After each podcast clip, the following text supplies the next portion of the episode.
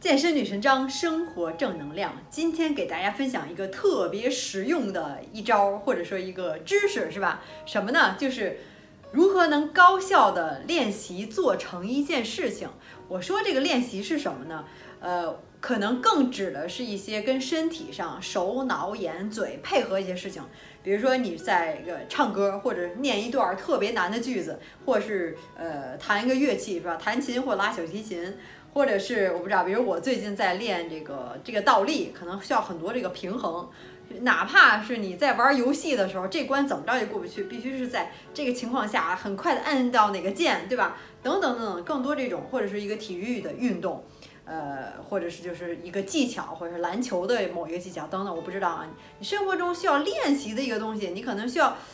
有的时候不光是说你你花时间就能练好它，可能还是需要技巧，需要你可能那个寸劲儿，是吧？种种，反正是这种情况下，怎么练习呢？无论是什么，教你一招练习的方法，呃，不是一招，三招，是吧？就是你要学会了这三招，你就能练习就会特别顺畅。这叫什么？事半功倍，然后呃，把你这个练成的时间呢，给能给缩短，是吧？好了，闲话不多说，第一招是什么呢？呃，第一招就是要杜绝一切的干扰。好像听起来这不本来这肯定要杜绝干扰，你要练习肯定要专心练习，不一样。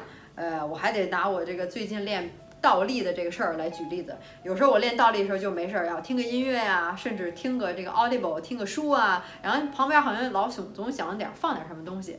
其实最好的就是你专心，什么不受任何的东西的干扰，没有手机，没有电视，没有音乐，是吧？什么声响也没有，自己关在小黑屋子里，没没小黑屋子，关就是自己一个人静下心来，呃，不要受外界的打扰，然后专心致志的把你所有的精力都集中在这上面是最好的。所以我现在，呃，在练习的时候，我现在也不听歌了，也不放什么东西了，就是专心的在练，是吧？这是。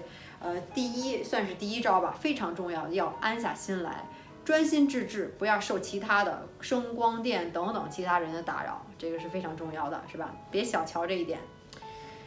第二，第二招 也是非常重要的，在你练习过程当中，不管你是运动也好，不管你是什么，呃，某一项技能也好，可能需要你的身体、大脑配合的，包括你的嘴呀等等，是吧？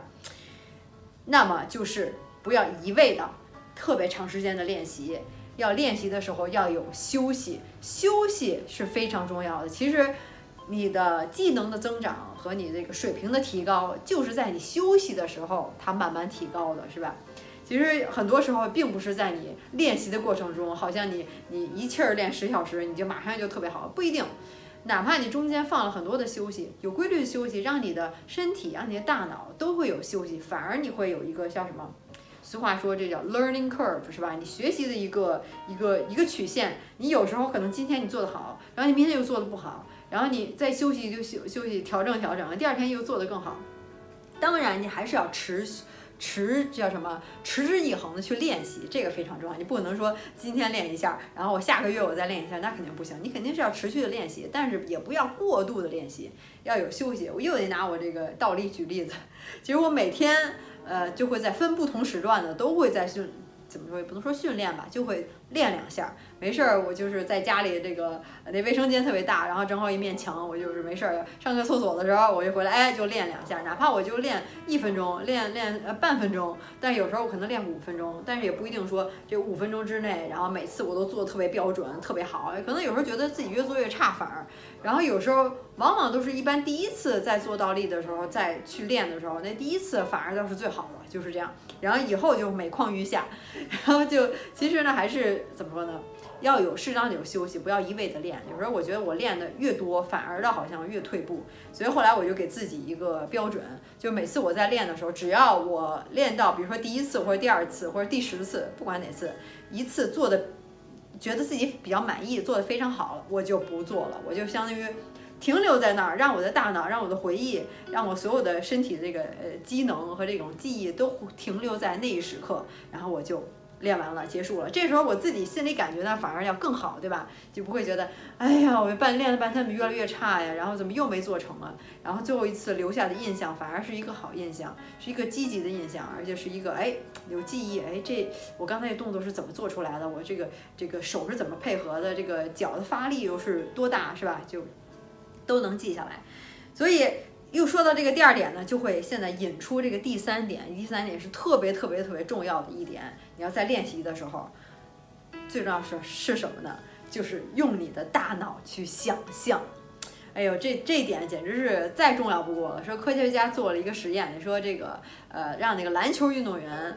呃，分两组，然后让他去练习三分投篮，是吧？然后一组呢是说说什么每天练习，我不知道啊，两个小时等等，然后打就真的去练习，去去这个球场上练习投球，大家都跟那儿练。然后第二组呢就不让他们去练，他们也穿着运动衣，可能也站在那个篮球场上，但就让他们用脑子想象，不给他们球，就让他们去想象怎么投篮，怎么出手，然后怎么跳起等等的，每天就去想象。然后到最后去来看他们的结果，这个控制组对吧？这个真的是去练拿球练习的，跟这想象组到最后他们的篮篮球水平同样得到提高，而且是一样的，并没有说谁更差或者怎么样，水平是一样的，也就说明，即便你没有真的去做，你想象也是有效果的，而且也有很大的效果的。其实说到底，最多就是怎么说呢？很多的这种需要手脑眼配合这些东西，呃。真的是想象力，我觉得真的是占到可以可以占到百分之七十八十。有时候又又说到这个倒立，有时候我练练练倒立之前，我真的是，呃，不是说马上就就去做这个动作，而就是闭着眼，然后就去冥想，然后去想我到时候做的时候，我一会儿要去做这个动作，我要要怎么做这个身体的重心怎么移到这个手的这个中间是吧？然后那个呃腿是绷直，然后浑身绷直，包括腹肌也是紧张起来，然后腿呢一。